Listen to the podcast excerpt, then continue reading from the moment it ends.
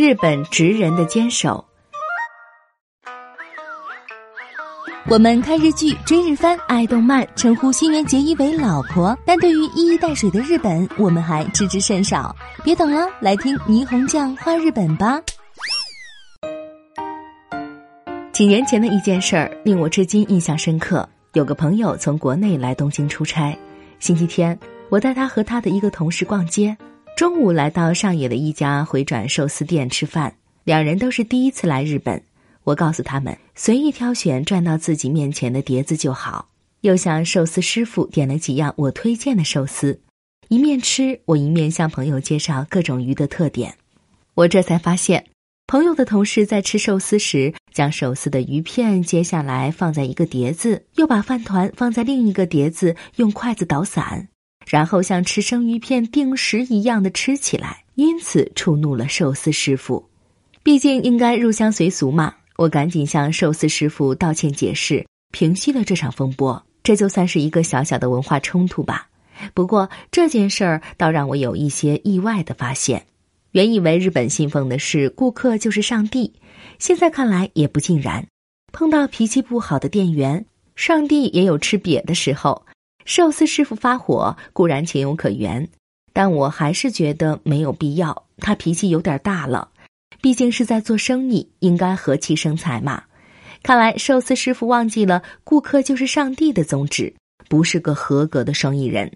后来有一天，我看了一个电视节目，那是一个法律咨询节目，有四位律师坐在台上，就节目组提出的案例做出自己的判断。其中一个案例讲的是一家拉面店，拉面店主定下店规，第一口必须先喝汤，然后才能吃面。可是，一个客人偏偏第一口要吃面。于是店主便要赶客人出门，客人不服，决定去告店主。现场的律师两人支持客人，两人支持店主。作为法律问题，这个案例很有意思，很令人寻味。不过，我考虑更多的是拉面店主为什么宁肯得罪客人，也一定要强迫客人先喝汤呢？难道顾客就是上帝，在这里又不适用了吗？想了很久。我终于有点想通了，拉面店主是生意人，也是手艺人，就是日语里说的职人。如果他只把自己当生意人，那他只需迎合客人赚钱就好了。但显然，这位店主更把自己当手艺人，对自己的手艺抱有绝对好这种自信，并希望把最好的一面呈现给客人。只有客人先喝汤，才能品出拉面最鲜美的滋味，实现他作为手艺人的最高价值。而要完成这些，需要客人的配合，所以他才制定这样的店规。所谓“顾客就是上帝”，只针对配合他的客人而言。如果客人不配合，他就不在乎将客人扫地出门，丢掉生意。这又让我想起了上野寿司店的事情。原来那位寿司师傅不完全是脾气大，他和这位拉面店主一样，是在捍卫自己作为手艺人的自负，坚守自己的底线。与这种手艺人的坚守相比，顾客就是上帝的生意经便显得市侩，显得苍白了。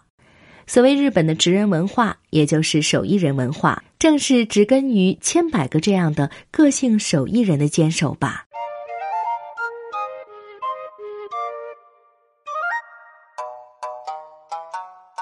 更多信息，请看日本网三 w 点一胖点 com。